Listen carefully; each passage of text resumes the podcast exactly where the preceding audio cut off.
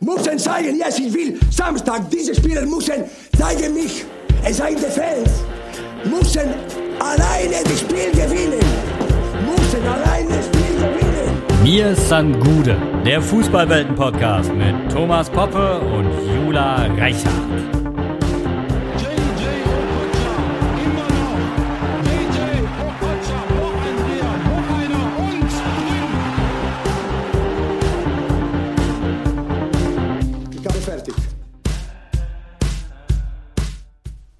Moin, Servus, gute Freunde des runden, gepflegten Balles. Wir sind zurück aus der nicht vorhandenen Sommerpause. Mir san Gude mit einer neuen Folge, die heute ein bisschen emotionaler werden konnte. Da kippt mir schon das Mikro um. Ähm, ich bin der Thomas und freue mich, dass an meiner Seite wie immer die bezaubernde Jula ist. Hallo Jula. Hallo Thomas, hallo ihr Lieben damit aber noch nicht genug, ne, Thomas? Wir haben heute noch jemanden im Gepäck. Ja, also bei dem, bei dem Arbeitstitel Das Tal der Tränen, ähm, ich meine, ich bin auch ein Crybaby, aber ähm, also aktuell musst du ja halt einfach jemand dazu holen, der Schalke-Fan ist und da gibt es, glaube ich, nicht mehr viele, die noch bereit sind, in der Öffentlichkeit zu sprechen. Aber wir haben tatsächlich einen gefunden, der bekloppt genug ist. Ähm, ist auch ein bisschen lustig, dass wir mit einem der größten, in positiven Sinne, Quatschköpfe der, der FUMS-Welt über ein trauriges Thema mhm. sprechen, aber hallo Micha. Mhm. Ja, hallo Thomas, hallo Jula. Ich äh, würde ja fast sagen, ich freue mich hier zu sein, aber aufgrund des Themas bin ich mir da jetzt noch nicht ganz sicher. Also äh, ich muss ja sagen, ich bin erst gefragt worden, ob ich dabei bin und hatte dann irgendwie später erst äh, ja dann mal gefragt, worum es eigentlich geht. Aber da hatte ich ja. schon zugesagt. Das war ein bisschen. Da so hatten wir dich schon gnadlos um den Finger gewickelt hier und dann hast du erst geschnallt, dass wir dich hier ja vielleicht ja, ja. heute völlig vorführen werden. War eine, war, eine, war eine Falle, eine emotionale Falle. Das ist der alte Trick, dass, dass jemand, der gerne Partys organisiert, so umzieht. Also einfach eine WhatsApp-Gruppe ohne Namen erstellen und dann hat jemand am Samstag um 17 Uhr schon was vor und dann melden sich allen dann, ja, dann könnt ihr mir beim Umzug helfen. Und so haben wir es da mit mhm. dir auch gemacht. Also eine Erwartungshaltung geschaffen und dann nach der Zusage, nachdem du nicht mehr raus konntest, einfach gebrochen. Wobei, was sind, was sind Zusagen in, in Zeiten, in denen Trainer 20 Millionen Ablöse kosten, noch wert? Ne? Also hättest du dich schon noch freikaufen können aus der Nummer, so ist es nicht. Ja, aber das nötige Kleingeld habe ich tatsächlich nicht. ähm, ja, wir sind beim Tal der Tränen heute bei einem Thema, mhm. das ja irgendwie jeder Fan mitgemacht hat und das ja irgendwie auch zum Fansein dazugehört. Denn ähm, ich glaube, die meisten Erfolge machen vor allem deswegen so viel Spaß, weil man vorher keine Erfolge hatte eine Zeit lang. Das kann sogar ich als Bayern-Fan bestätigen. Ähm, und lass uns aber gleich mal zu dir kommen. Wie geht's dir mit dem aktuellen Geschehen auf Schalke, mit dem jetzt feststehenden, aber irgendwie auch schon lang feststehenden Abstieg und mit allem, was drumherum auch passiert ist? Schwierig, schwierig. Hast du, warum, und warum hast du Marc Uth nicht einfangen können da? ja, weil, weil, ich, weil, ich auch, weil ich auch sportlich betrachtet äh, schon etwas länger im Tal der Tränen unterwegs bin. Äh, zumindest, zumindest sagt das meine Waage über mich.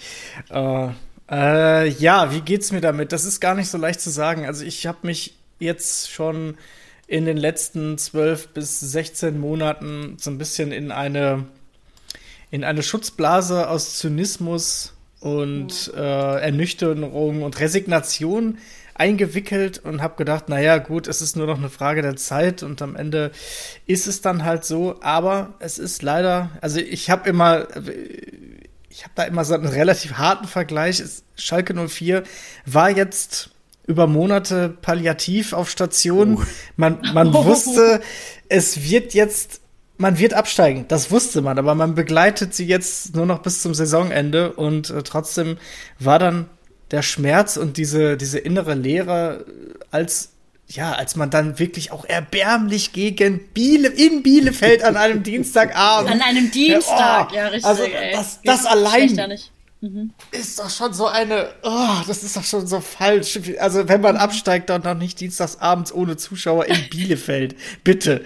So, und ja ja, da war einfach Leere da. Es war einfach so eine, so eine ohnmächtige Leere. Es ist schon, schon hart. Ja. Vor allem, wenn man dienstagsabends vor zwei Jahren noch gegen Real Madrid gespielt hat und andere Teams. Ne? Das ist ja der nächste Punkt. Also wie schnell, ja. das, wie schnell dieser Niedergang auch da war? Oder hast du dir damals schon keine Illusionen gemacht, dass das ganze Tedesco-Wunder nur eine Momentaufnahme ist? Aber man hat doch schon im, im Großteil geglaubt, da, da ist man jetzt dann auch wieder wer, ne? Naja, also, also wenn, wenn, man, wenn man jahrelang Schalker ist, wie ich, äh, und das Ganze von außen ähm, schon mit einer gewissen Distanz versucht zu betrachten, dann muss man sagen, Champions League immer, äh, ist immer ein Riesen-Highlight und da freut man sich natürlich auch drüber, aber diese Anspruchshaltung äh, jedes Jahr äh, in den Top 4 zu sein, fand ich schon immer komisch, muss ich sagen. Ich fand es immer ein bisschen, ja, ein bisschen über den Verhältnissen. Ich habe Schalke unter den Top 6, 7 definitiv gesehen, aber niemals so weit oben. Das heißt, es war für mich eher ein Ausschlag nach oben, aber nicht so derartig, dass man jetzt damit rechnen konnte, dass äh, mit, mit David Wagner eine derartige Serie hingelegt. Vor allem, weil er ja die Hinrunde äh, in der letzten Saison ja auch noch top gespielt hat. Und dann kam der Jahreswechsel 2019 auf 2020 und der ganze Verein stand plötzlich nur noch still und man ist den Bach runtergefahren. Aber bis unten zur Mündung ich kann es mir halt einfach nicht erklären. Krachen, ja. Also ich, mhm. ähm, ich kann mir nicht erklären, wie ein Verein innerhalb von so kurzer Zeit so viel falsch machen kann. Also es sind ja manchmal nur Nuancen, die dann vielleicht in einem Spiel entscheiden. Ich meine, wenn du Relegation spielst, so wie die Eintracht gegen Nürnberg oder wie damals Bochum gegen Gladbach, da kann natürlich ein Spiel über die nächsten zehn Jahre entscheiden, das ist klar. Aber so eine Bundesliga-Saison äh, mit den Voraussetzungen von vorher ist es war nicht so, dass da irgendwie 13 Spieler einen Kreuzbandriss hatten oder was weiß ich was. Also ich bin, ich bin einfach nur ratlos. Ich habe auch vor der Saison mhm. oder noch, noch nach zehn Spieltagen gesagt, die können da nicht absteigen. Die haben so einen guten Kader noch ja. nominell. Ich, also die, ist, ist man da von außen ein bisschen blind oder wie ist denn so der Tenor unter den Schalkern? Du kennst ja sicherlich noch zwei, drei andere, die öffentlich zugeben, Schalke-Fan zu sein ähm, und die eine Meinung dazu haben. Ähm, ich, ja. ich fand vor allem, das, also das Allertraurigste für Schalke fand ich, dass wirklich keiner mehr gelacht hat am Ende. Ich habe ja, also sogar mit Fums dann auch irgendwie getwittert, heute keine Gags, kommt einfach bald wieder. Das war mir eine Herzensangelegenheit, weil ich, weil ich noch mhm. nicht mal mehr Emotionen hatte, auf diesen Verein draufzuhauen. Und man hat beim HSV mhm. gesehen, wir als Pums können wirklich gut auf Vereine draufhauen, die auch absteigen. Aber das war ja noch mal zehn Stufen drunter. Also da gern mal so ein kleines Sum-Up noch von dir. Ja, ich, also es ist für die meisten nicht wirklich zu erklären, wie das äh, zustande gekommen ist. Also da ist intern innerhalb der Mannschaft definitiv stimmen da einfach die Strukturen nicht. Das äh, hat sich bei Tedesco ja schon angedeutet, dass da Führungsspieler ausgetauscht wurden. Benedikt Höwe, das ist ja äh, von Schalke 04 weg, weggewechselt. Das alles erklärt's aber nicht. Also ich, das einzige, was was für mich so ein bisschen, ja, es ist eine Summe aus ganz vielen Dingen, die im Verein schieflaufen, sei es ähm, bei der Trainerwahl, sei es bei der Kaderzusammenstellung, sei es bei der äh, bei dem Einfluss des Aufsichtsrates, sei es bei äh, was den Einfluss von Wirtschaftsgrößen angeht, ne, namentlich auch Clemens Tönnies, der immer wieder reinwurstet, mhm. im wahrsten Sinne des Wortes. Das, das sind halt Dinge, die Vereinsführung gefühlt agiert nicht wie ein äh, Multimillionen Euro-Umsatzkonstrukt, äh, ja. sondern wie ein Kleingartenverein, wo jeder irgendwie möcht nicht möchte, dass der Nachbar seinen Apfelbaum irgendwie auf seinem Grundstück hat und den dann einfach wegschneidet. Und äh, da mischen dann halt wirklich alle mit. Ehemalige Spieler, ähm, Wirtschaftsbosse, äh, Fanvertreter und alle wollen ihr Ding irgendwie durchgesetzt bekommen und am Ende mhm. kommt der Verein aber nicht weiter. Es werden komische Entscheidungen getroffen im Personalbereich. Also ist jetzt natürlich jetzt nicht das, äh, das was dafür am Ende gesorgt hat, aber wenn man sich überlegt, man holt Klaas-Jan Hünteler als, als Retter, so der kommt aber mit Wadenverletzung an und der Kaderplaner oder nee, nicht, nee, wie, wie hieß der Kaderbetreuer, wie auch immer, Werner Leutert, setzt sich da und sagt, nee, du spielst. Und er sagt, ja, ich bin noch nicht fit. Ja, aber du musst jetzt, äh, komm, du kannst spielen. So, der spielt zehn Minuten Muskelbündelriss und fällt dann für sechs, sieben Spiele aus. So, das sind halt solche Dinge, die dafür sorgen, dass der Verein am Ende da ist, wo er ist und dass man da nicht mehr drüber lachen kann, liegt einfach daran, dass man nicht wie der HSV so bis zum Ende noch gekämpft, mhm. viele Querelen, bisschen unglücklich am Ende dann äh, unten landet in der zweiten Liga, sondern dass man eigentlich schon im Januar 2020 den Grundstein gelegt hat für diese Saison, man zwei Spiele innerhalb der gesamten Saison bisher gewonnen hat das ist einfach, das ist, also da, da kannst du auch nicht mehr drüber lachen. Da liegt einer in der, Unfassbar. da liegt einer am, Straß, am Straßenrand. So, hm. da lachst du halt nicht mehr drüber, sondern dann sagst du halt, okay, komm, sieh zu, wie du selber wieder in eine Spur kommst. Es ist ja auch bei, bei vielen so, dass erst wenn sie selber auf die Nase fallen, dann merken sie es. Vielleicht ist das bei Schalke jetzt so. Ich wünsche mir ein, zwei ruhige Zweitligasaisons, bevor man dann gut strukturiert wieder in die erste Liga aufsteigt. Mhm. Du hast jetzt ja eben ganz viel ähm, erzählt, was aus deiner Sicht irgendwie dafür spricht, dass es eben jetzt so ausgegangen ist. Das heißt ja aber irgendwie auch im Umkehrschluss, es müsste sich jetzt unfassbar viel irgendwie auch ändern in den nächsten ein, zwei Jahren, dass ihr schnell wieder wiederkommen könnt. Wie, was glaubst du denn, wie es da jetzt so weitergeht bei euch? ja, das ist schwer zu sagen, wenn man dieses äh, dieses Kleingarten- oder Schrebergartentum weiter auslebt, dann wird man auch weiter Chaos haben. Also mhm. es fehlt irgendwie so an, an einer gemeinsamen Richtung. Da sitzen jetzt sechs Leute in einem Schlauchboot und alle paddeln in, in eine andere Richtung, glauben aber, es ist vorwär vorwärts. Ach super. Worst case. Jula, mhm. Jula du, du bist ja, das ist ja auch bei, von, bei dir spannend, wie du auf Schalke blickst, denn ihr wart ja eigentlich jetzt jahrelang das Farmteam von, von Schalke noch gewesen, ne? Da ist ja, also gefühlt ist da ja irgendwie jedes Jahr einer hingewechselt mit der Ambition, hm. sich weiterzuentwickeln. Ja, das hat ja bei Albert Streit angefangen und jetzt bei Patientia aufgehört. Ja. Ähm, aber so richtig durchgesetzt hat sich da ja auch keiner. Also wie, wie ist denn dein, dein Blick da jetzt auf, äh, auf Schalke? Mitleid oder dann auch ein bisschen Häme äh, dabei? Komplette, den, den Jungs. Komplette Schadenfreude. Tut mir leid, aber wenn sich ein Patient da hinstellt und dann irgendwie so eine echt unglückliche ähm, Pressemitteilung irgendwie formulieren lässt, von wegen, ja, ich bin dahin, weil die Fans sind dann nochmal eine ganz andere Nummer und so weiter. Würde ich gerne jetzt an der Stelle auch nochmal fragen, ob er das immer noch so sieht. Und äh, ja, ist ja dann irgendwie nicht so ganz geglückt, die große Karriere jetzt auf Schalke. Weiß nicht. Ich glaube, der ist auch nur. Also, sie sind eine andere ja, Nummer. eine andere Nummer auf jeden Fall. natürlich, wenn du natürlich halt auch dann noch dazu an Spielern hängst, ne? Habe ich ja hier schon häufiger gesagt, dass ich ein kleiner Paciencia-Fan war. Und ähm, ja, dann tut mir das jetzt nicht so sonderlich leid. Da denke ich, ja, wärst du mal bei uns geblieben. Ich glaube, das ist eine normale Haltung von einem, von einem Fan, oder? Ich weiß nicht. Was, was ich halt nicht kapiert habe, ist, warum man einen McKenny und einen Kabak so ohne Not ausgeliehen hat während der Saison, die ja doch in der Lage waren, vielleicht dann so ein wenig für einen Leistungsträger zu sein. Ähm, auch wenn die dann ganz relativ klar gegangen wären nach der Saison. Aber ich, ich habe irgendwie die Not gar nicht so erkannt. War das so eine finanzielle Geschichte, dass die weg müssen? Ja, ich glaube, äh, bei McKenny war es auch sein eigenes Bestreben, dass er sich weiterentwickeln möchte. Der hat ja auch wahnsinnig viel Potenzial und dass der das auf Schalke jetzt nicht unbedingt ausreizen kann, das hat er wahrscheinlich auch früh genug gemerkt. Äh, Osan Kabak hat auf Schalke sehr viele unglückliche Situationen gehabt und war nicht die stabile, äh, der stabile Innenverteidiger, den man sich gewünscht hat. Ähm, ob es jetzt an ihm lag oder an dem Umfeld, das muss man halt auch mhm. mal, äh, man muss man auch hinterfragen. Also ich erinnere mich immer gerne an Spieler, die auf Schalke angekommen sind mit wahnsinnig viel Potenzial und da ist einfach nichts draus geworden.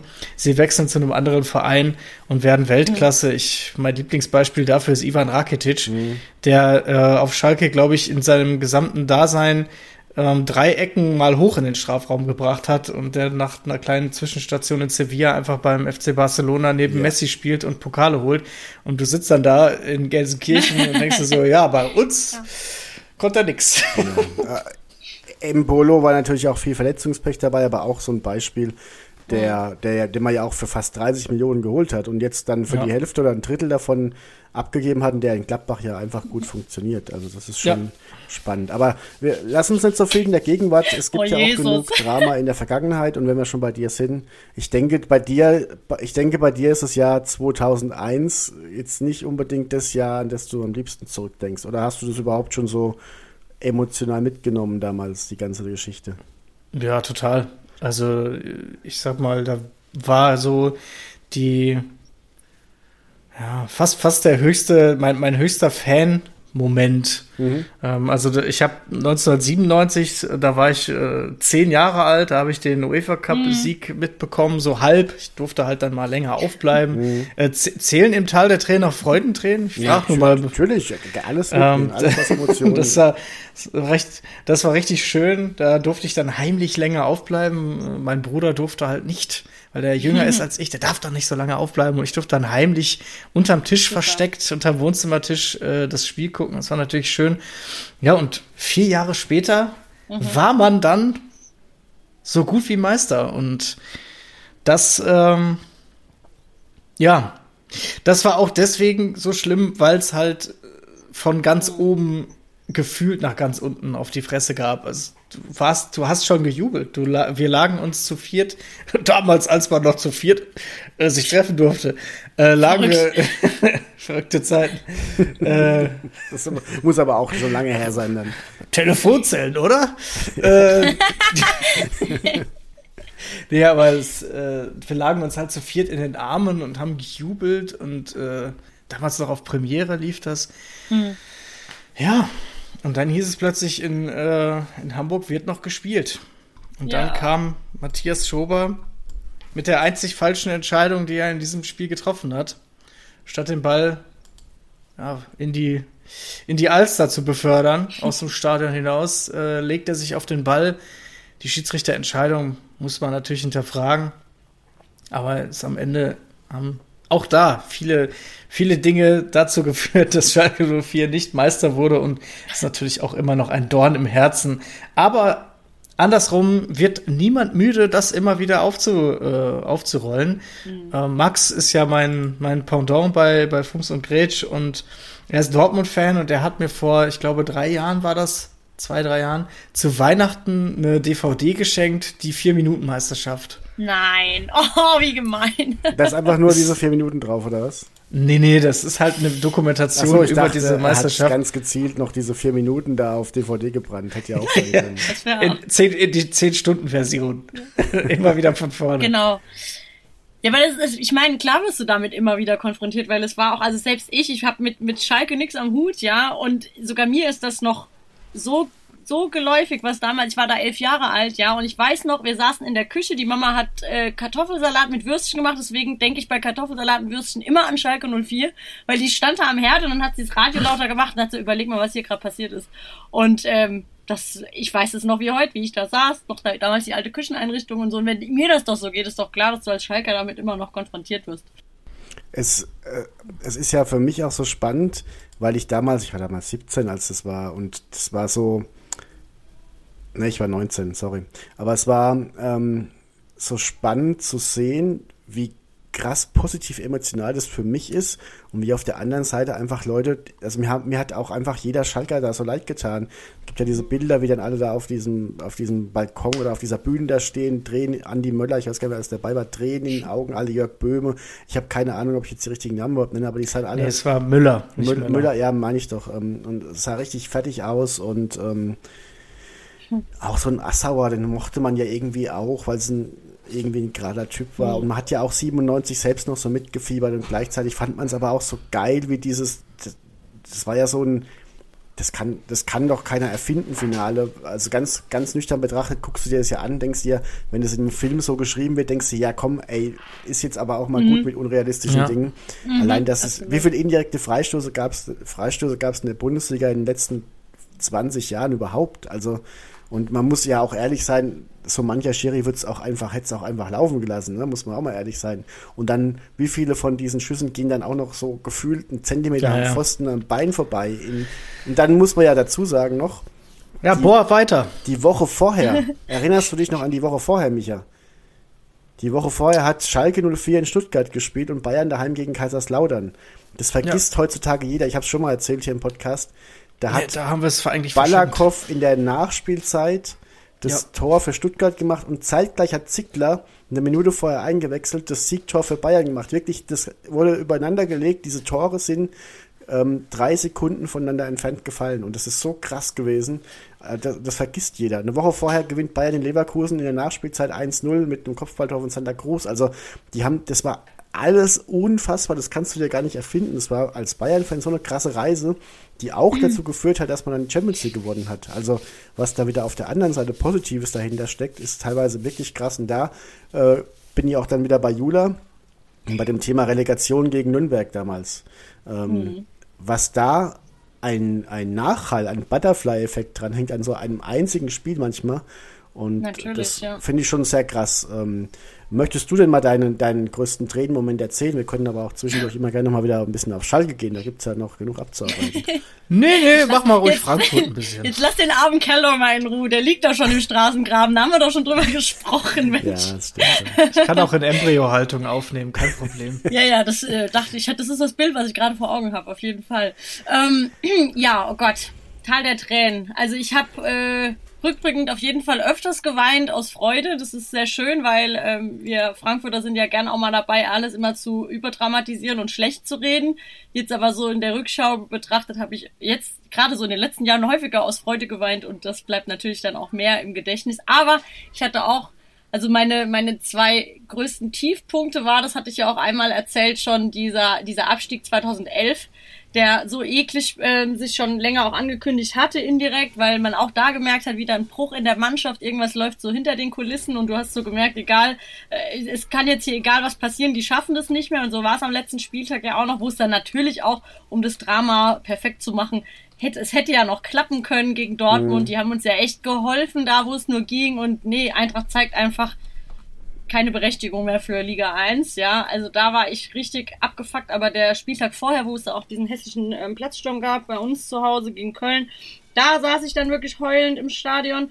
Und das, das allerletzte Mal Tränchen vergossen hatte ich tatsächlich, ähm, als wir ja im Halbfinale gegen Chelsea im Elfmeterschießen dann ja ausgeschieden sind. Das fand ich doch sehr tragisch so. Aber es war auch so, so ein betäubtes Gefühl irgendwie. Und man hat sich dann, also ich habe mich da schneller wieder trösten können, weil ich einfach gedacht habe, okay, Alter, ist es aber auch Jammer auf hohem Niveau, weil wer hätte gedacht, dass wir mal im Halbfinale ähm, jetzt gegen Chelsea überhaupt so spielen und zwar so gut spielen, ja. Also, ja. genau. Also Europapokalspiele so gegen Chelsea, Europapokalspiele bitte gegen Chelsea werden ist ja schon richtig so Bayern-Feeling, so, ne? Ja, für, für Thomas ja. sind äh, Chelsea-Spiele die besten mhm. Spiele, glaube ich. Ja. Aber tatsächlich, wenn ich da mal schnell meine, mein, mein, meine beiden Herzgeschichten natürlich reinschmeißen kann, mhm. ähm, natürlich ist das Finale 99 ganz bitter gewesen. Ähm, weil es halt auch so krass war. Ja, das war ja das absolute Gegenstück zu dem Schalke-Ding. Du führst 1-0, du hast gefühlt auch 28 zu 2 Torschüsse gegen, gegen die, ich glaube, Janka hat einen Rückzieher, einen Fallrückzieher an die Latte gemacht, Mehmet Scholl hat einen Lupfer an die Latte gemacht, der richtig geil war, der sonst Tor des Jahres wird, wenn er reinfällt. Und dann, dann führst du da 1-0 und dann wurde auch schlecht gewechselt, Loda ausgewechselt, draußen ziehen sie schon ihre Champions League-Siegerkappen auf und so. Das hat alles so dann einen Spirit gehabt. Dann kommt Thorsten Fink rein, der überhaupt nicht im Spiel ist und verliert da so unglücklich doof an der Mittellinie den Ball, klärt noch ganz dumm zum Eckball. Das war auch alles so unfassbar vermeidbar.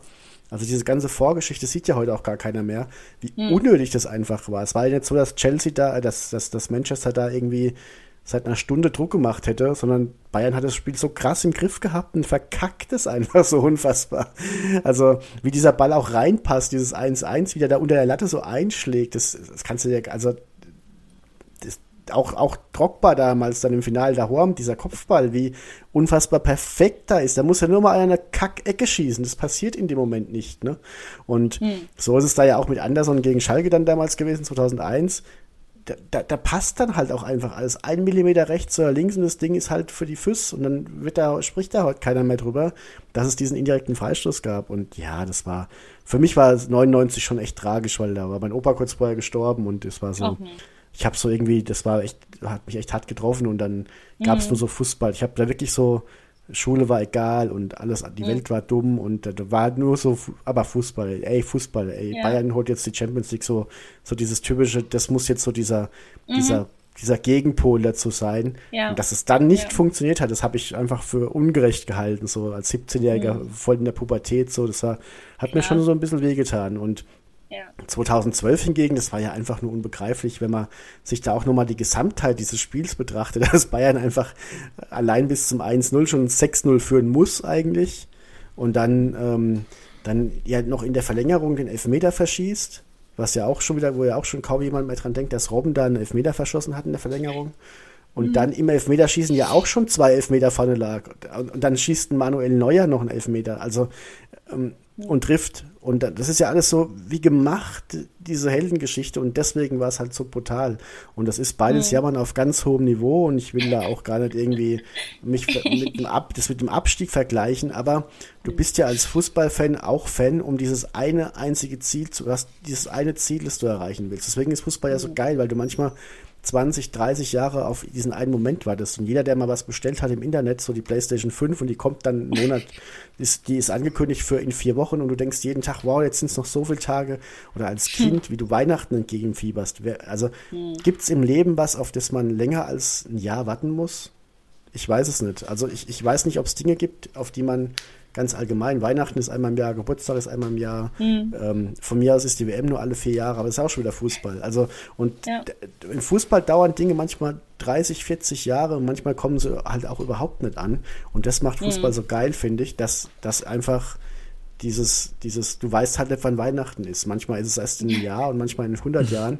Und ja. deswegen. Und dann bist du, dann kannst du auch Fan von Eintracht Frankfurt sein. Da denkst du halt, naja gut, ich kann damit leben, die Weihnachten zu feiern, weil es macht ja sonst viel Spaß.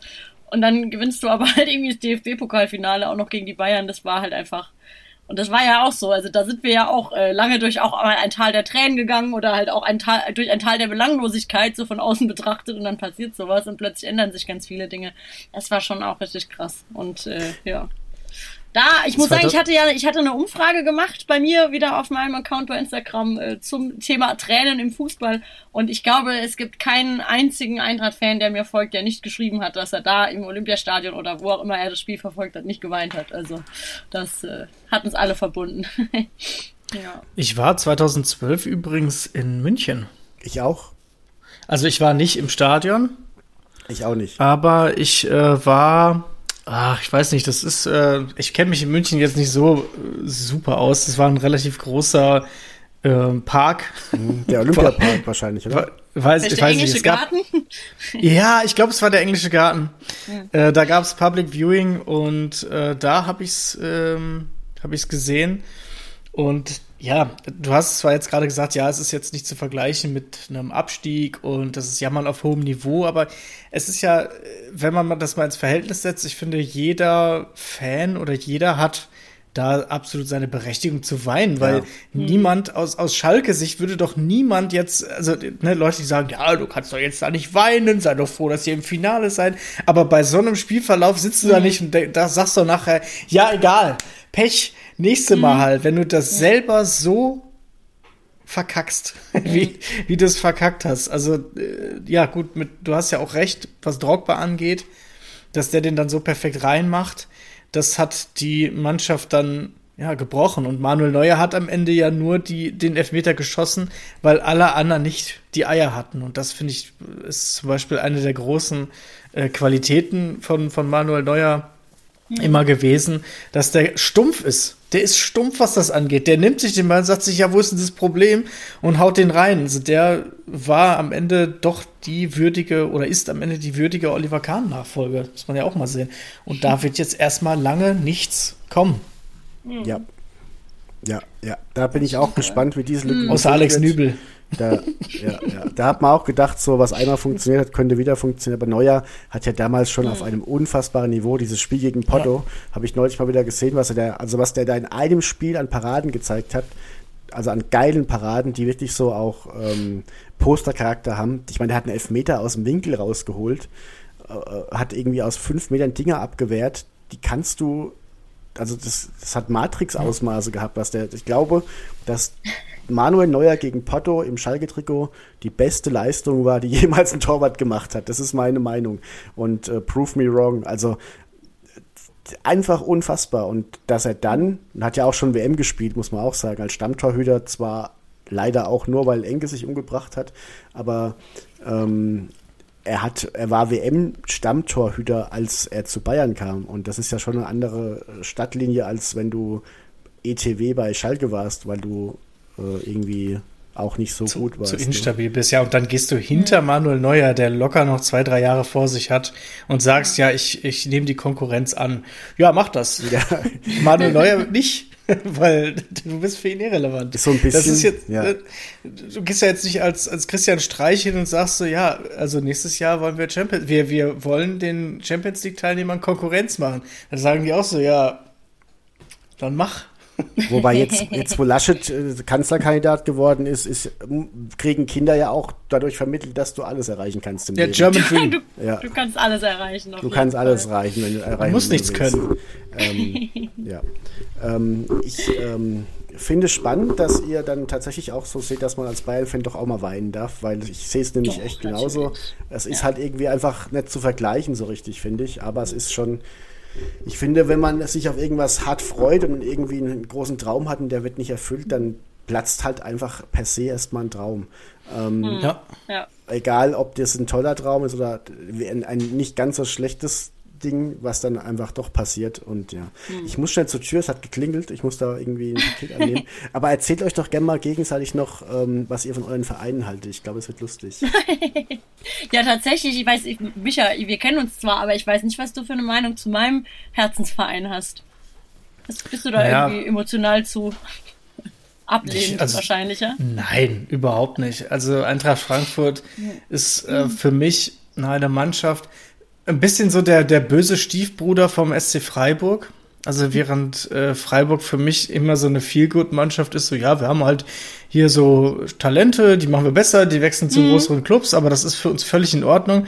Ist Frankfurt so ein bisschen bisschen schärfer, ein bisschen kantiger, ein bisschen der Act, äh, Frankfurt ist tätowiert, während Freiburg Ja. äh, Bau spart. So, ne? Also äh, F- Frankfurt hat auch mal die bösen Jungs, aber wie man diese Saison sieht, ähm, einfach auch ein, ein tolles, ein tolles Kollektiv und während Ja. äh, Freiburg dann eher so die, ich sag mal so die, die, die Musterschüler ähm, Privatschule ist, ist es bei, bei Eintracht Frankfurt eher so eine Art äh, Sozialgruppe Gang, die sich aber zusammenreißt und auf den richtigen Weg kommt. Also so, äh, diesen Bezug habe ich zu Eintracht Frankfurt. Ich habe es wahnsinnig gefeiert, wie letztes Jahr da Bambule gemacht wurde europäisch.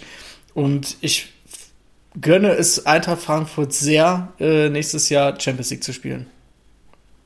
Das sage ich nicht, weil du Frankfurt-Fan bist und weil ich jetzt zu Gast bin. Das meine ich wirklich so. kam auch sehr ehrlich rüber und ich finde es immer so spannend, wenn das auch so ein bisschen die Außenwahrnehmung ist und ich glaube, die ist uns auch wichtig und die teilen wir selbst auch als Frankfurt-Fans. Also uns ist es auch wichtig, dass wir so ein bisschen eben so ne den Gang-Charakter auch haben und ähm, das Ja. passt halt auch einfach, das passt zur Stadt, das passt zu den Fans.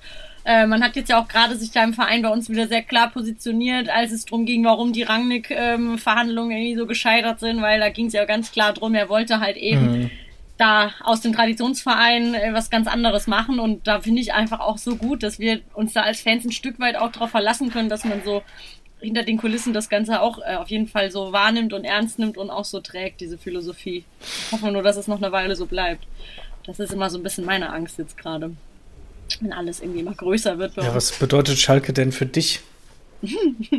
Ähm, ich, ich bin ich bin so ratlos, was da was ich, ich also ne, mir tut es ganz also ganz arg leid. Ich hatte ähm, letzte Woche mit ähm, Thomas auch drüber, dass der Dienstag mich irgendwie emotional mitgenommen hat.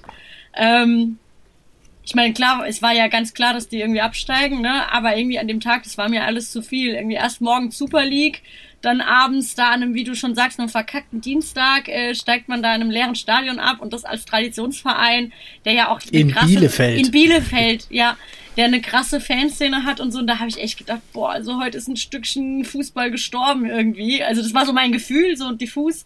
Ähm, Obwohl es mir hätte egal sein können. Kurz danach kamen dann auch wieder so ein bisschen die Schadenfreunde wegen Paciencia, meinem Schatz, der da leider nicht mehr bei uns ist jetzt gerade.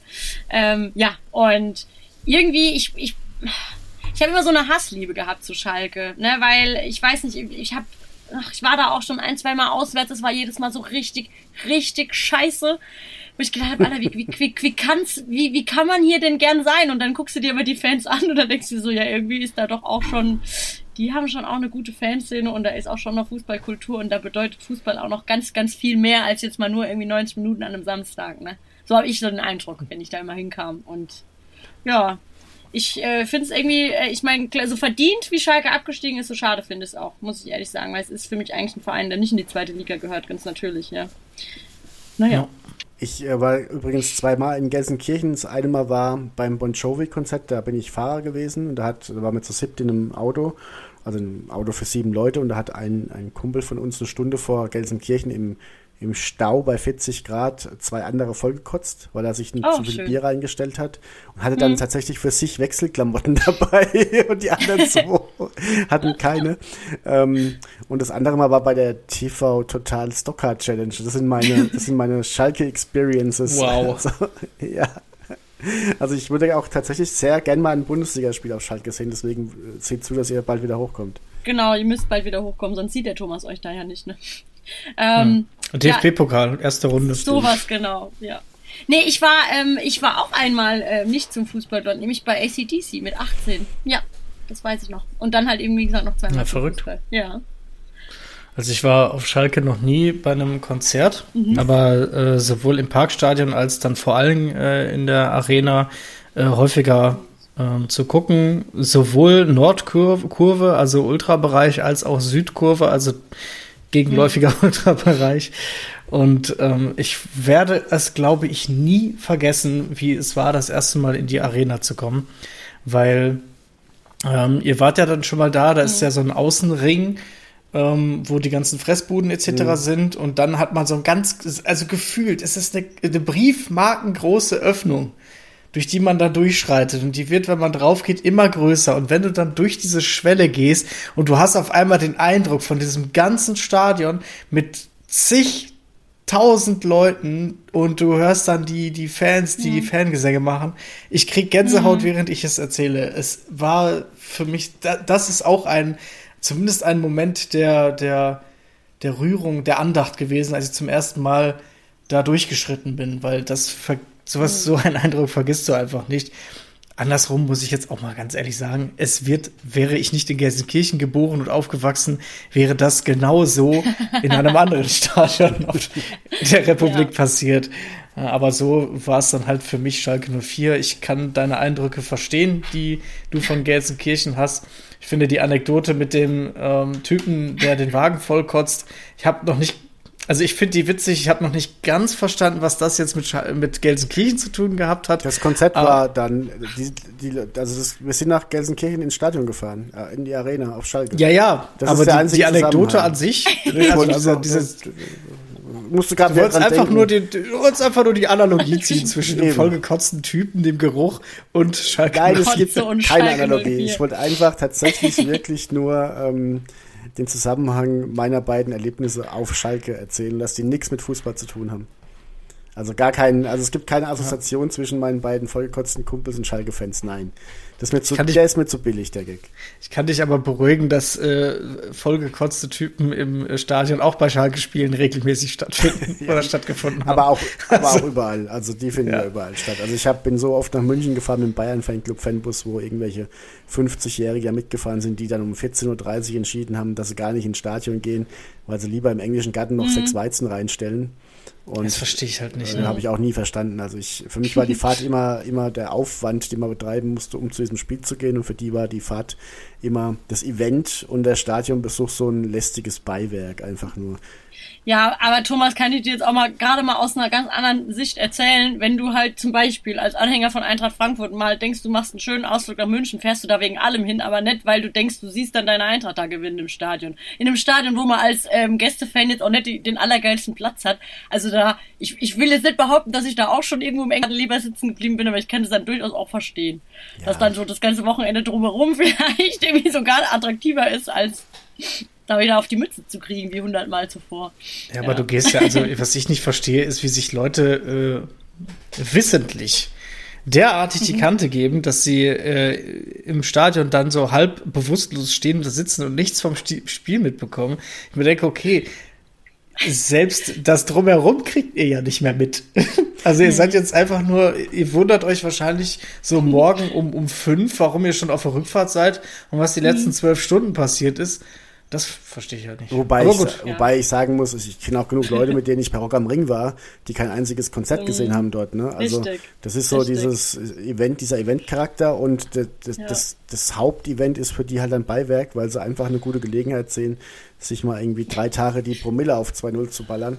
Und ähm, genau. meins ist es nicht, jedem, jeder, wie er das, jeder, jeder wie er das möchte, ähm, aber ich konnte es noch nie nachvollziehen, warum er in, in, in Bundesliga-Stadion fährt und dann irgendwie das, also es wäre mir auch zu teuer einfach tatsächlich. Ne? Ja, ja, ja, das stimmt schon. Ja, ja ich glaube, manchmal hat man es vielleicht auch gar nicht so dann überschätzt. Also das ist beobachtet bei, bei Kerle ganz gerne, die überschätzen sich ja auch mal ganz gerne. So.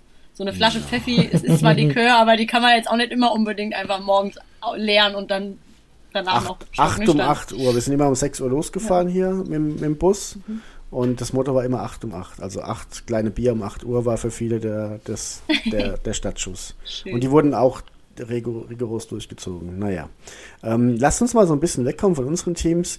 Gibt es für euch Sinnbegriffe oder Spiele von anderen Teams, die euch so im Kopf hängen geblieben sind? Ich werfe jetzt mal einfach den Namen Michael Ballack in den Raum.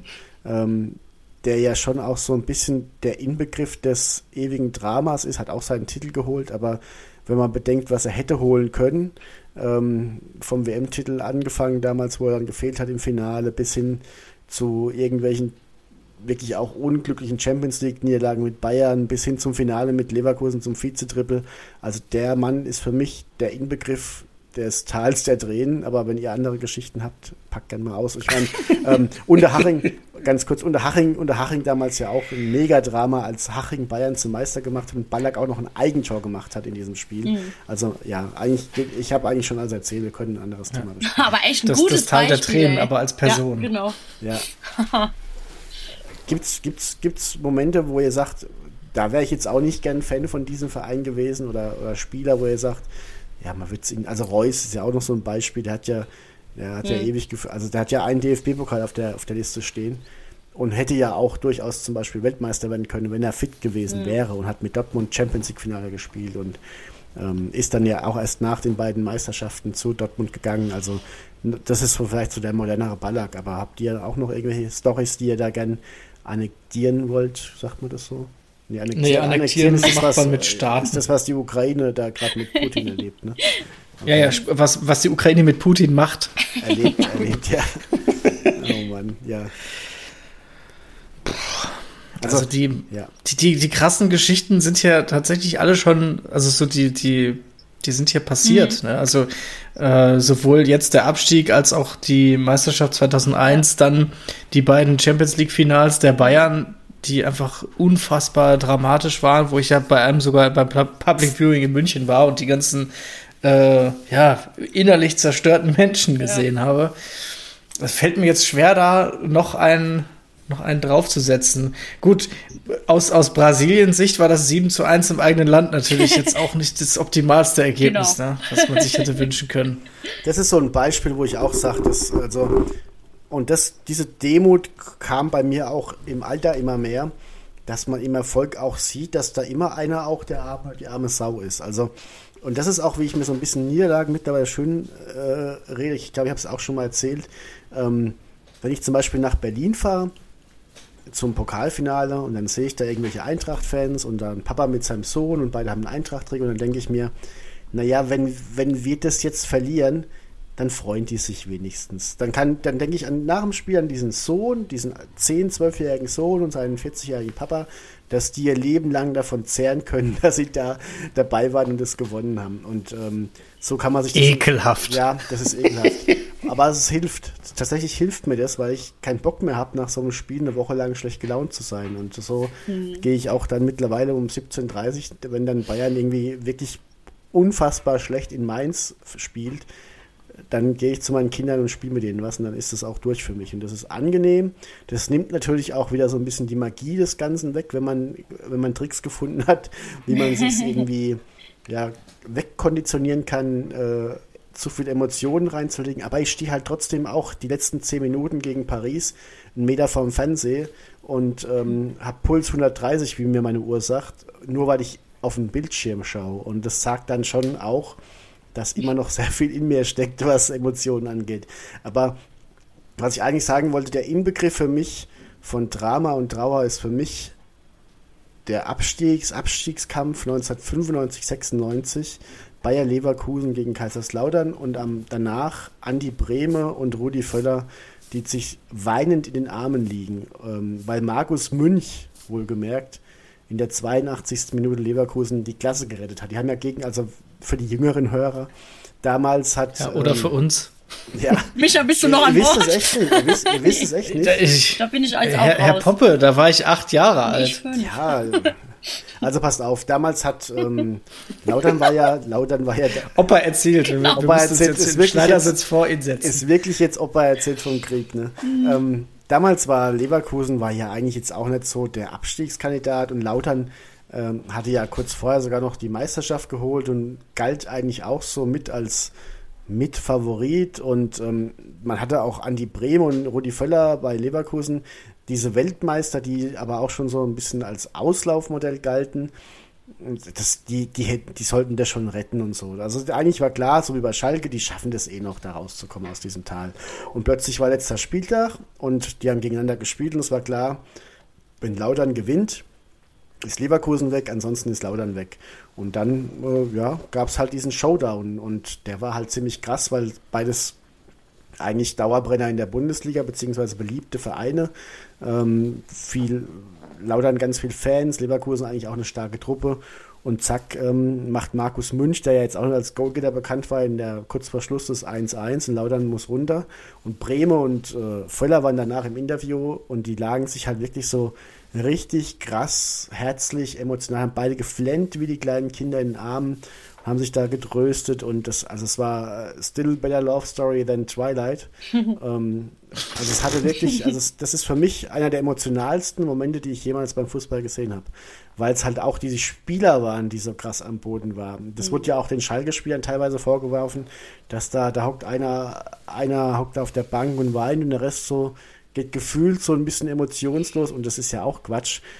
Also das ist nicht mein Vorwurf, aber der wird gemacht, dass da ein bisschen wenig öffentlich Emotion passiert ist. Und das war halt das Maximum, was du, die hocken da und flennen, als ob wirklich gerade die komplette Familie von der Taliban vor den Augen geköpft wurde. Und Wow.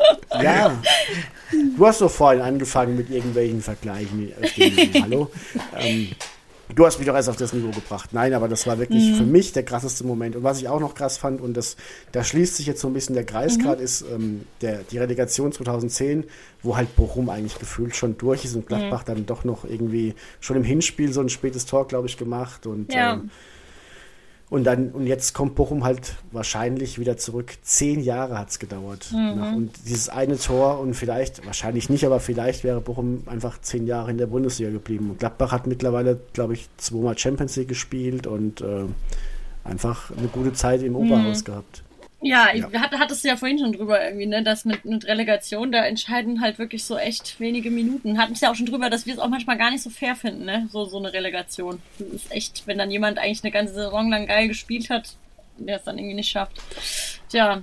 Äh, ich habe tatsächlich auch eigentlich noch so eine Situation, wo ich sage, da wollte ich jetzt nicht Fan von dem Verein gewesen sein. Ich kann das aber nicht erzählen, ohne dann doch wieder bei meiner Eintracht zu sein. Und lustigerweise, ich habe es auch eben gerade nochmal nachgeschlagen, war ähm, damals die Headline bei Kicker, die passt jetzt perfekt zu unserer ähm, Folge heute. Schur stürzt Mainz ins Tal der Tränen. Das war der 34. Spieltag äh, 2003, ähm, wo die Eintracht ähm, 6 zu 3 gegen Reutlingen gewonnen hat und aufgestiegen ist. Da war nämlich Mainz eigentlich auch schon durch. Das war so ein bisschen wie damals Schalke-Meisterschaft, ja. Und das werde ich auch nie vergessen. Da stand dann irgendwie der Klopp ja auch damals. Das hat, haben wir dann ja erst natürlich abends irgendwann gesehen, nachdem wir mal irgendwann wieder nach Hause kamen. Ähm, oder eher am nächsten Tag, glaube ich. ähm, und ja, da hat er dann auch irgendwie dann nur so gehört und nochmal seine Spieler irgendwie gebeten, da doch nochmal ganz kurz abzuwarten und dann schafft die Eintracht, war wirklich die, die Sensation. Und das war dann auch tatsächlich das erste Mal, dass ich so richtig krass mit dem Papa weinend äh, in den Armen lag und mit ganz vielen fremden anderen Menschen auch, die geweint haben. Die vorher eher noch so aussahen, als wollten sie den Ut jagen und die dann auch wie kleine Kinder geweint haben im Stadion. Also das war schon schön. ja. Und da wollte ich nicht gern Mainz-Fan gewesen sein. Ja. Ja, man muss auch sagen, die Schlussphase von diesem Spiel ist ja so wild gewesen. Wahnsinn. Also das kann man sich ja auf YouTube angucken, mhm. da stand es ja in der 83. noch 3 zu 3 und ihr musstet, glaube ich, mhm. mit drei Toren Unterschied 6, gewinnen. 3, ihr, habt ja, ja, ihr habt ja wegen Zehn einem Minuten Tor Differenz dafür, ja. überhaupt und da hätte ja auch Mainz noch eins machen können in der Zwischenzeit. Richtig, richtig, ja. Und Die waren nur dann macht halt, früher fertig als wir. Genau, ja. Dann macht halt ein, ein, ein, ein Dia-KT, also mhm. Bakari Diakate, das sind so diese typischen, weißt du, so wie, wie ähm, Juvel Zumo. Das sind diese Once-in-a-Lifetime ja. äh, 5 genau. Minuten Fame-Spieler. Macht der hat nichts getrieben Tore. sonst. Der hatte, glaube ich, ein Saisontor sonst, ja, sonst ewig auf der Bank gesessen und macht dann da seine Tore. Und auch, wenn ich jetzt auch dann nochmal so ne, die Namen mir da angucke, Krischalovic, dann der Skela, der Reimann war Trainer, was macht der heute? Erwin Skela. Ja, genau. Wo ich mir so denke, Alter, was haben wir eigentlich, da haben wir aber auch aus Scheiße Gold gemacht, ne? Also ohne da jemandem zu nahe zu treten. Das war, Nein, also das war auch irgendwie eine geile Zeit, ey. Also ja. da, die Mannschaft ist richtig krass von damals im, im mhm. verrückten Sinne.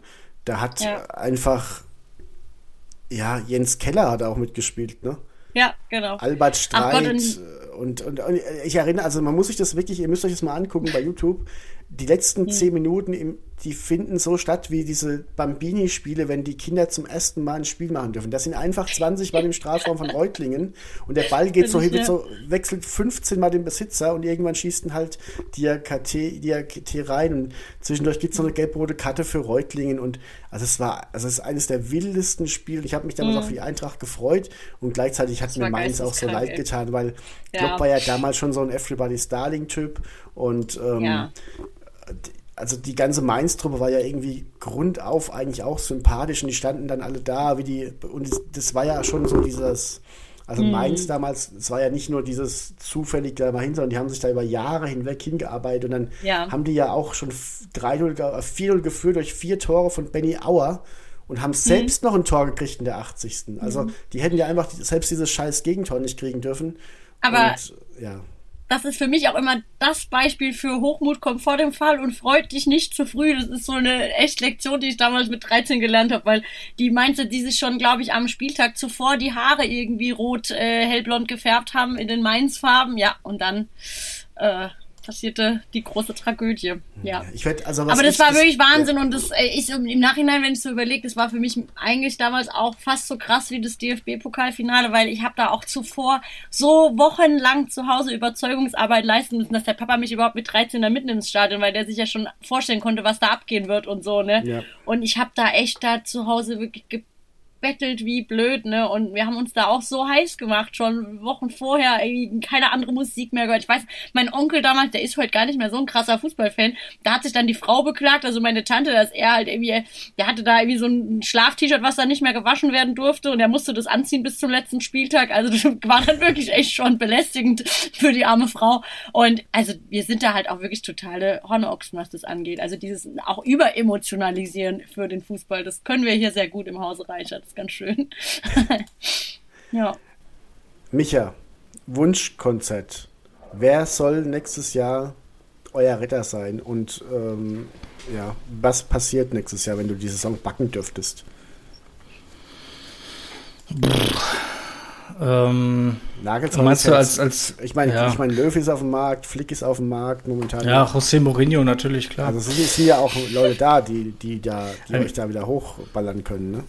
Ja, also ich würde mir wünschen, dass man mit Gramozis jetzt einfach weitermacht, dass man sich den Kader anguckt, dass man sich die zweite Liga anguckt, dass man einen Zweitligakader bastelt und dass man sich da sowohl mental als auch äh, kadertechnisch konsolidiert und Ruhe reinbringt und dann lieber eine gute Zweitligasaison ohne Aufstieg zu spielen, als jetzt wieder irgendwie ganz komisch äh, zu versuchen, in die erste Liga mit aller Macht. Klar ist es, sind da finanzielle Interessen hinter, ne? aber wenn ich es mir wünschen könnte, eine ruhige Zweitligasaison zum Durchatmen.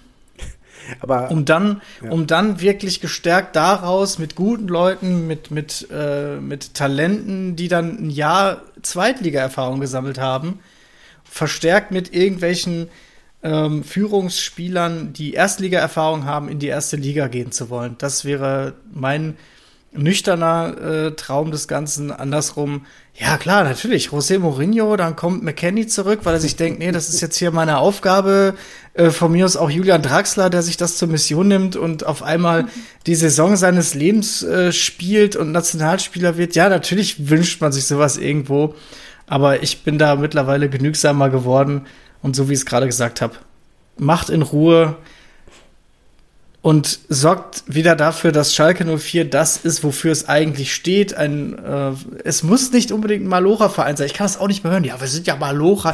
Keiner von denen malocht. Äh, ja, die meisten, den meisten Spielern musst du doch erklären, warum da diese schwarzen Steine sind, wenn du einen Aufgang ins Stadion hast. Ja, warum sieht ja. das nicht so aus? Schön wie eine Höhle. Ja, ja. Dass, dass man da einfach guckt, okay, wir gehen jetzt den Weg in die Moderne. Wir sind jetzt nicht mehr äh, im, im äh, 20. Jahrhundert, sondern im 21. Jahrhundert. Wir können diese Werte trotzdem weitergeben, aber wir verschließen uns jetzt nicht Neuem. Das wäre mein Wunsch. Sehr schön formuliert. Ich finde, der letzte mhm. Arbeiterspieler war Joachim Hopp, der im Ruhrgebiet unterwegs war, der wirklich noch irgendwo ähm, Schicht gearbeitet hat und dazwischen Bundesliga-Profi bei Duisburg war. Nachzulesen mhm. in Raucher und Raubeine, das Fumsbuch zu den Kultstern der 90er. der ist unglaublich, der Poppe, ey.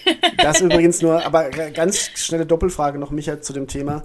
Was glaubst du, ist überhaupt finanziell drin, also auch negativ. Also könnt ihr euch überhaupt erlauben, ein Jahr mal so mitzuspielen und aufzubauen und dann doch wieder genug Geld zu haben, um da oben mitzuspielen, auch weil da ja echt viele Teams dabei sind, die die Ambition haben, hochzugehen. Und was äh, macht ihr, wenn Tönnies das Scheckbuch aufmacht und sagt, komm, ich, ich, ich, ich bums euch da wieder hoch jetzt?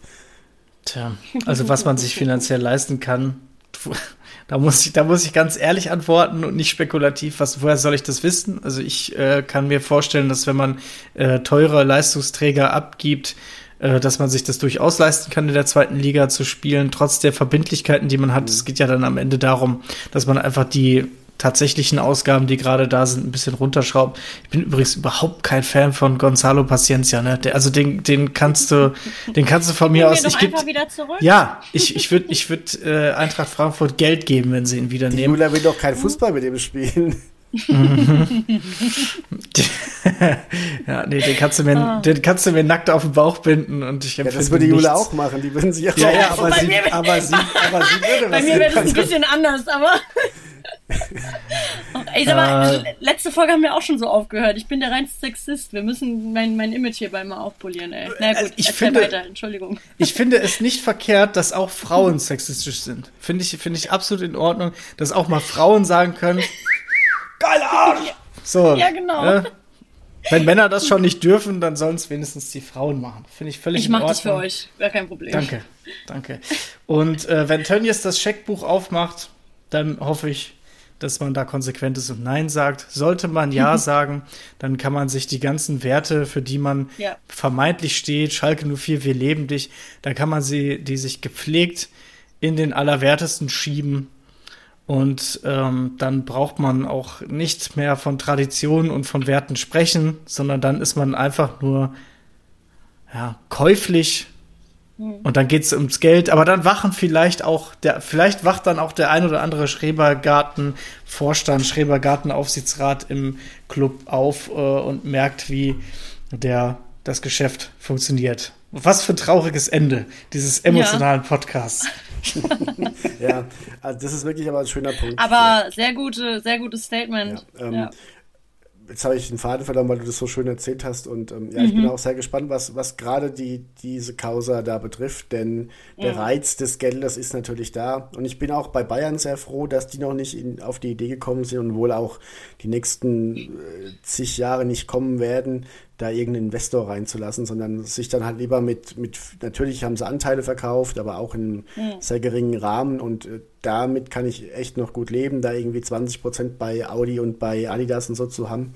Ähm, aber eben nicht irgendwie einem Oligarchen, der das als Fußballmanager in Echtzeit sieht. Äh, wenn ich ja. sehe, dass Chelsea Abramovic hat, aber der höchst verschuldetste Verein ist, der die, mhm. der jetzt äh, in der Super League dabei gewesen wäre, und ja, ich habe heute, also heute hat jemand kommentiert, dass ja, dass es ja eine Doppelmoral von den Bayern-Fans wäre, immer so gegen Barca und Real zu schimpfen. Äh, und dann aber 25 Millionen für einen Trainer auszugeben, dann habe ich immer erklärt, dass der FC Bayern ein Festgeldkonto hat und Real Madrid und Barcelona zwei Milliarden Schulden zusammen haben. Ja. Um, und dann äh, hat er irgendwie dann doch nicht mehr geantwortet. Ich weiß gar nicht. Hm, ja, also komisch, es ist ne? äh, spannende Zeit. Ich ähm, bin vor allem jetzt auch sehr gespannt, was mit der Eintracht los ist. Und das Oh jetzt Gott, dann ja. als allerletzte Frage wirklich, damit wir noch eine Mini-Aktualität drin haben. Jula, was ist denn?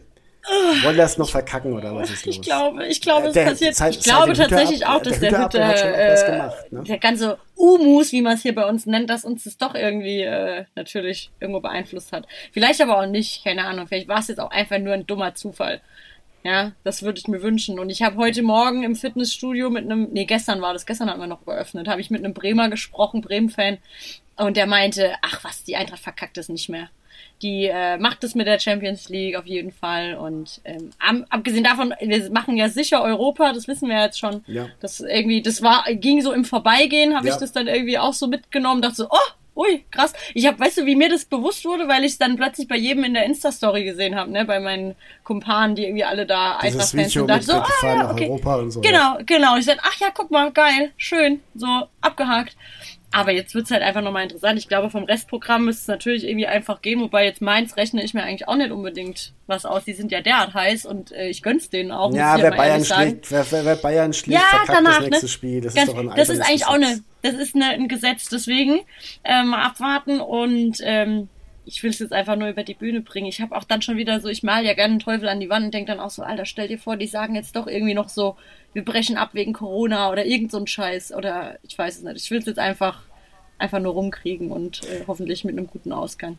Es ist ja auch schon wieder so eine bittersüße Ironie, dass Danny da Costa und ähm, hier äh, Dominic Kor Mhm. ähm, jetzt dafür sorgen können, dass die Eintracht, die sie gerade verliehen hat nach Mainz, sind ja beide nur verliehen, glaube ich. Ne? Also Mhm. Ja, da ich ja auf jeden ja. Fall. Also Ja. sie könnten sich ja jetzt quasi selbst nächste Saison kaputt schießen, Mhm. indem sie einfach ein geiles Spiel gegen die Eintracht am Wochenende, am, also am, am übernächstes Wochenende, Ja. die es ja dann erst machen.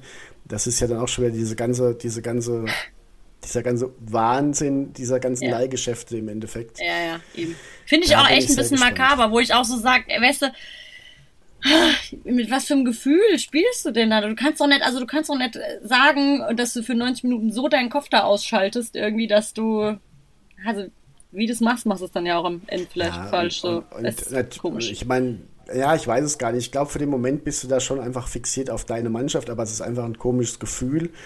Auch für Marco Rose ja zum Beispiel. Der hat sich ja durch die Niederlage in Gladbach wieder alle Chancen eröffnet, dann doch noch irgendwie in die Euroleague zu kommen. Und Ja. das hat einfach ein Geschmäckle, ohne dass jemand was dazu kann. Es ist- wirkt Ja, einfach eben. komisch, wenn die Eintracht ausgerechnet da jetzt ähm, deutlich verliert, wo, wo, Mhm. wo der jetzige Trainer nächstes Jahr dabei ist. Und ja. Ich habe da auch, ich, boah, ich kann, ich will nicht mehr sehen, ich will, dass jetzt einfach, es soll, ist jetzt, da können jetzt neue Leute herkommen und ich hoffe, dass das äh, gut läuft. Wo ich mich drüber gefreut habe, ist, ähm, dass das mit Rangnick nämlich dann eben einfach auch in die Hose ging, die Verhandlungen, weil ja da jemand wohl versuchte, aus uns keinen Traditionsverein mehr zu machen und man da äh, geschlossen irgendwo dagegen steht und das, ähm, ich hoffe, wie gesagt, dass jetzt nicht irgendein komischer Sellout passiert mit der Eintracht. Mal Aber weißt du, weißt du, wer damals in Mainz auch Spieler war, als, als sie da gegen die Eintracht nicht aufgestiegen sind? Also als ihr 6-3 gewonnen habt in Reutlingen, weißt du, wer da bei Mainz Spieler war? Marco Rose tatsächlich. Ja, stimmt, ja, ja. Und deswegen ist- schließt sich jetzt auch so ein bisschen der Crazy. Kreis. Du hast damals über ihn gelacht und jetzt lacht er über deine Ja. Gefühle. So, Sagt er über, über meine Gefühle, ja. ja. Ja. Naja, also Ach, komm, schnelles, schnelles Tippspiel. Wer ist nächstes Jahr? Also dann können wir ja auch hier den, den Bums mal zumachen. Auch von Micha gerne noch einen Tipp abgeben. Wer ist nächstes Jahr Trainer bei der Eintracht? Und wer ist Trainer auf Schalke, wenn es nicht Gramotzes ist? Von euch gerne mal einen Tipp. Ich sage, die Eintracht macht. Ähm, nee, ich, macht die erstmal. Macht die erstmal. Ja, ähm, schwierig. Hast du, wenn du schon Ideen hast, Jula, dann äh, Ladies first gerne. Dann kann ich noch ein bisschen überlegen. Nee, ich hab, äh, ich, also das, was ich mal so, so, so dachte, vielleicht so Jessie Marsch oder so, wurde ja, glaube ich, auch schon dementiert, ähm, wenn ich das richtig auf dem Schirm habe aktuell. Und ähm, ja, der Nagelsmann kommt ja jetzt auf jeden Fall nicht, ne? Und Jesse Marsch muss ja automatisch dann sein Nachfolger werden, weil es ja erstmal eine interne Lösung gibt bei Leipzig. Ne? Also Das ist ja auch eigentlich schon vorprogrammiert, dass der jetzt Leipzig-Trainer wird.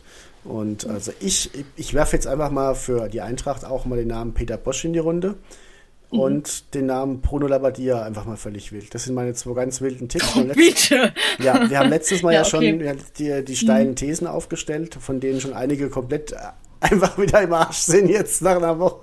Nach einer Woche. Ja, ähm, aber meine ja. neuen steilen Thesen ist Peter Bosch mit äh, Eintracht-Trainer, weil Bruno Labbadia schon äh, bei Schalke zugesagt hat. Schöne These. ah, ja. Ja, Micha, komm, hast du einen Tipp? Ich, Tja, ja. Was ist mit Lucien Favre? Hat der, hat der noch mal Bock auf, hat der Bock auf Eintracht Frankfurt? Ich glaube, dass er ja. nicht mehr Bock auf, auf Fußball hat, oder? Der, der jetzt, also ich glaube, der ist doch durch mit der Welt, oder? Mit dem Geschäft. Glaube ich. Weiß ich nicht. Also, also ich, ich, der ist ja auch schon 64, ne? Das ist ja auch jetzt kein Jungspieler ja. mehr, ne? Ich, ich überlege halt, wel, welcher, welche, welche Trainer halt noch so frei sind und. Äh, Bruno Labbadia und. Äh, äh, mhm. Markus, Heiko Herrlich. Markus Gistol ist noch frei und Heiko Herrlich. Also es sind halt auch so Heiko diese ganzen Klischee-Trainer, die mal dann auch irgendwie nur in der mhm, Not ja, noch will. Also ich bin, ich bin mal total gespannt, nicht. als ich nämlich letzte vor, vor zwei Wochen oder wann mal geguckt habe, da war das ja gerade akut. Ich glaube, da waren in einem Artikel, da ging es dann wirklich um potenzielle Nachfolger. Ich glaube, da waren irgendwie zehn Trainer genannt, wo ich gedacht habe, jo, Leute, also macht das mal alle ohne mich. Am Ende wird es vielleicht jemand wieder sein, den ich, ja, den ich gar nicht kenne. Äh, Steffen Baumgart ist jemand, der von der Mentalität auch irgendwie mhm. gefühlt zu Schalke ja. passen würde, finde ich. Also ja, ist der ist der noch frei? Der Hat er nicht? Der ist doch jetzt erst gegangen worden, meine meine. Äh, ja, aber äh, ich irgendwie im Hinterkopf hatte ich, dass der irgendwo anders untergekommen ist. Ansonsten wäre mhm. das tatsächlich der, äh, den mhm. ich am ehesten auf Schalke sehen äh, könnte. Ähm, aufgrund der tiefen Verbundenheit zwischen Werder Bremen und Eintracht Frankfurt kommt, glaube ich, Florian Kofeld nicht in Frage bei euch. Äh, sonst, sonst wäre das, das nämlich. Nur, wenn das passiert, ey, dann, dann suche ich mir einen anderen Verein. Baumgart, Bremen vielleicht. Baumgart wird gerüchtet bei Hannover 96, aber wenn er die Wahl hat zwischen Hannover 96 und Schalke 04, dann glaube ich tatsächlich, dass er sich für Schalke entscheidet. Ja. Das, äh, ja. Naja, gut. Ähm, da, ja, gut, lassen wir einfach mal so im Raum stehen gucken, harren der Dinge, die da kommt, auch was die Eintracht in Champions League angeht. Ich bin auch sehr gespannt, was Nagelsmann in München bewegen wird. Das kann tatsächlich auch ein gutes Projekt tatsächlich. Es kann, also so bei all der Häme, die man da gerne auslässt, der Mann ist 33 Jahre alt und hat bei jedem Verein, wo er bisher war, richtig gute Arbeit gemacht. Und ich mhm. glaube, er ist trotzdem demütig genug, dann auch Uli und Kalle da so ein bisschen ihr, ihre Scharmützel da im Hintergrund machen zu lassen. Und ich glaube leider für den Rest der Bundesliga, dass das kein zweites Kovac-Projekt wird. Und ähm, ich glaube es auch nicht. Die passen auch menschlich echt äh, besser. Man muss ja auch sagen, dass, dass ähm, die Defensivschwäche der Bayern, die ja durchaus auch Hansi Flicks Ideologie von Offensivfußball zu verdanken ist, von Nagelsmann korrigiert werden könnte und dann sind die halt einfach noch stärker, als sie jetzt schon sind. Mhm. Und ähm, ich glaube auch nicht, dass man defensiv schwächer sein wird, obwohl Boateng Alaba gehen, weil Upamecano kommt und ein, zwei Talente auch da sind spannendes Ding. Ich bin jetzt menschlich noch nicht schwer verliebt in ihn und man hat ja immer so Hansi und Jupp und so diese diese hm. diese netten Onkel und Opas, die ja genau diese netten diese netten Männer da, die man auch wo man die, seine eigenen Kinder auch mal zum Spielen hinschicken würde und Julian Nagelsmann ist jetzt ja der macht mit mir irgendwie noch gar nichts so emotional, aber ja. Der macht mir eher nur so ein bisschen Angst, weil der ist verdammt jung und der hat sich schon so Nee, ich war, ja, mal gucken. Ja. Ich bin auf jeden Fall sehr neugierig. Ich frage mich, was macht Julian Nagelsmann mit 40, wenn er dann als Trainer irgendwie das Triple geholt hat und Nationalmannschaft auch schon zu werden. Was macht er mit 40? Nimmt, macht er dann noch eine Show bei RTL oder ich habe keine Ahnung. Also, er lässt sich auf jeden Fall nochmal Botoxen und macht dann wahrscheinlich irgendwas im Fernsehen. Ja, vielleicht, ja, man weiß ja nicht, ne? Warum soll er nicht dann mit 45 sagen, so, Freunde, ich habe genug gearbeitet. Ich gehe jetzt ab und zu mal als Experte ins Fernsehen ja, von mir aus oder falls es dann das Fernsehen noch gibt. ähm, der macht mit euch dann Stream, ey. Ja, ja, der streamt dann, der, der sitzt dann bei uns und macht mit uns Taktikschulung für den Footballmanager, den wir wieder verkacken, wie immer. Äh, nee, aber es ne, ist halt dann die Frage, was, was, was er dann macht. Vielleicht macht er das wie, wie, wie Schweine jetzt und hält sich einfach aus allem raus. Übrigens, da muss ich immer noch drüber lachen. Da hatte ja Max äh, beim Kicker eine Werbeanzeige äh, so traurig wohnt Schweinsteiger, Bastian Schweinsteiger mit 36 Jahren, einfach so als Clickbait. Und ich kann mir nicht vorstellen, dass der Mensch so traurig wohnt. Nee. Liebe Grüße. ich glaube glaub, nicht. Aber ich finde es auch schlimm, wenn du auf deinen eigenen Tennisplatz läufst mit deiner Frau zusammen und eine Runde Tennis spielst. Du triffst einfach niemanden, weil es auf einem Privatgrundstück ist. Ich finde, das, das macht schon auch was mit dir, dass du da nicht einfach ja, mal ein paar Leute aus dem Verein triffst, weil es ja gar kein Verein ist, sondern dir gehört. Ne? Ja. Das mach, ich finde, das, das macht schon auch. Das sind Probleme dir. auch, ja. ja. Mhm. Stell mal vor, du sitzt auf der Couch, so, und hast, denkst dir so, boah, jetzt nochmal was snacken, musst aber dich auf deinen Golfcaddy setzen und in den Westflügel fahren, weil ja. da der Kühlschrank ist. Ja, gar kein Bock. Ja, nee, gar mhm, kein, äh, wirklich nicht so. Und an Richtig der Stelle traurig. Möchte ich mich schon mal verabschieden, möchte Julia das vorletzte Wort lassen und dann Micha das letzte, nämlich nochmal, wer es noch nicht kennt, und ich glaube, das sind genau zwei Hörer, aber gerne nochmal auf eure Projekte hinweisen, die ja wirklich auch sehr erfolgreich gerade laufen und sehr cool sind und ähm, in eine ganz mhm. andere Richtung als Podcast gehen. Also da von, gehört dir heute das Schlusswort, Micha. Danke, dass du da warst. Ähm, ja, ich wünsche Schalke tatsächlich wirklich von Herzen alles Gute und entsprechend dir dann auch und ähm, würde mich mhm. freuen, wenn wir die nächsten Monate mal wieder einen von euch zwei Bekloppten bei uns im Podcast zu Gast haben. Ich sag ciao. Jula, du bist dran. bye, bye. Ja, dir schon mal ciao, Thomas. Ja, äh, ich habe mich auch zu bedanken hier. Schön, dass du dich der Sache gestellt hast, auch wenn es vielleicht gerade Schöneres gibt, als über das Tal der Tränen aus Schalker Sicht zu reden. Hast du gut gemacht. Freue ich mich sehr drüber. Und ähm, der Rest da draußen bitte natürlich meiner Eintracht die Daumen halten, dass ich nicht am Ende der Saison doch noch weinen muss um die verpasste Champions League. Ja, und ähm, dann wünsche ich euch eine schöne Restwoche und übergebe an dich, Micha. Ja, vielen, vielen Dank für die äh, spontane Einladung, für die Möglichkeit, hier auch nochmal äh, vergangenes Traumatisches äh, aufzuarbeiten. Und äh, das kann ich jetzt in das Büchlein schreiben von positiven Dingen am heutigen Tag. ja. Nee, vielen, vielen Dank. Hat äh, mir sehr viel Spaß gemacht. Ich wünsche euch natürlich auch noch viel Glück. Der Eintracht wünsche ich viel Glück, äh, was äh, das Erreichen der Champions League angeht. Und ähm, Bayern München, ja, was soll man da noch sagen? Das Ding ist, das Ding ist diese Saison eh durch. Aber äh, Thomas, dir wünsche ich einfach so viel Glück für dich. Mhm. Und äh, dann hören wir uns bestimmt nochmal hier. Macht's gut. Passt auf euch auf.